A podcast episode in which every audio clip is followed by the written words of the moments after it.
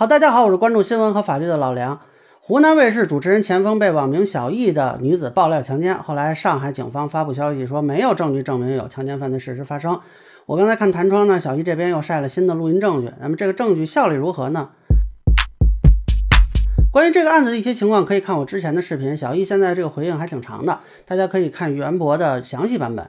我只讨论这里边涉及新的证据的部分啊，直接给结论。小易发布的这个录音谈不上是证据，只能算是线索。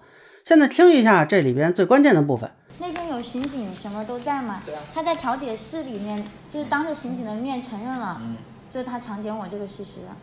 然后你们调解室那个是当当时录像，你在吗？我在啊，他就是当着我的面，然后还有两个刑警啊，。这没关系，反正你所说的，我们这边都有录音录像，我们这边都有记载的。就是那个调解室会有对，录都有的，都有的。这个相关的，它是二十四小时开着的是吗？对啊，我们这边都有的。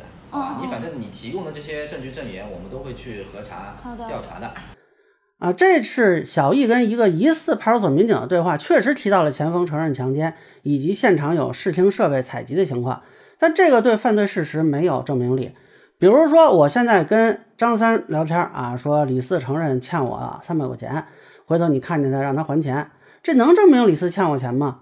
所以小易现在的这个录音当然是可以呈交给警方啊，但充其量算是个线索，警方呢可以根据这个线索去查询当时的视听资料。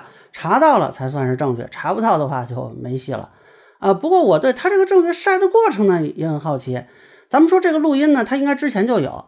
那警方向他送达不予立案通知书的时候，他为什么不提出来呢？按照他自己的说法，当时是因为不懂法。但如果确实有视听资料能证明钱枫承认自己强奸，这好像不是法律问题，当时就应该向警方反馈才对。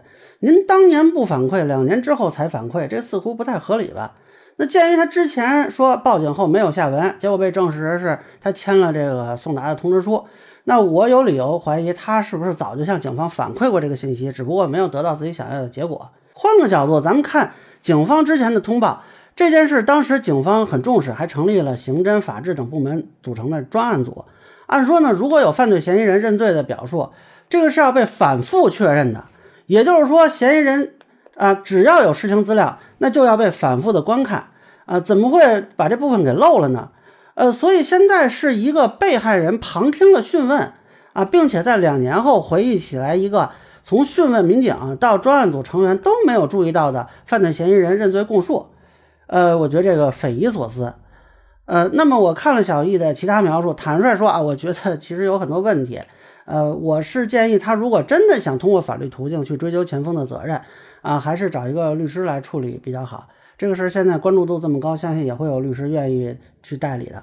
那么以上呢，就是我对小易晒出新证据指责钱枫强奸的一个分析，个人浅见难免疏漏，也欢迎有不同意见小伙伴在评论区和弹幕里给我留言。如果您觉得我说的还有一点意思，您可以关注我的账号老梁不郁闷，我会继续分享更多关于新闻和法律的观点。谢谢大家。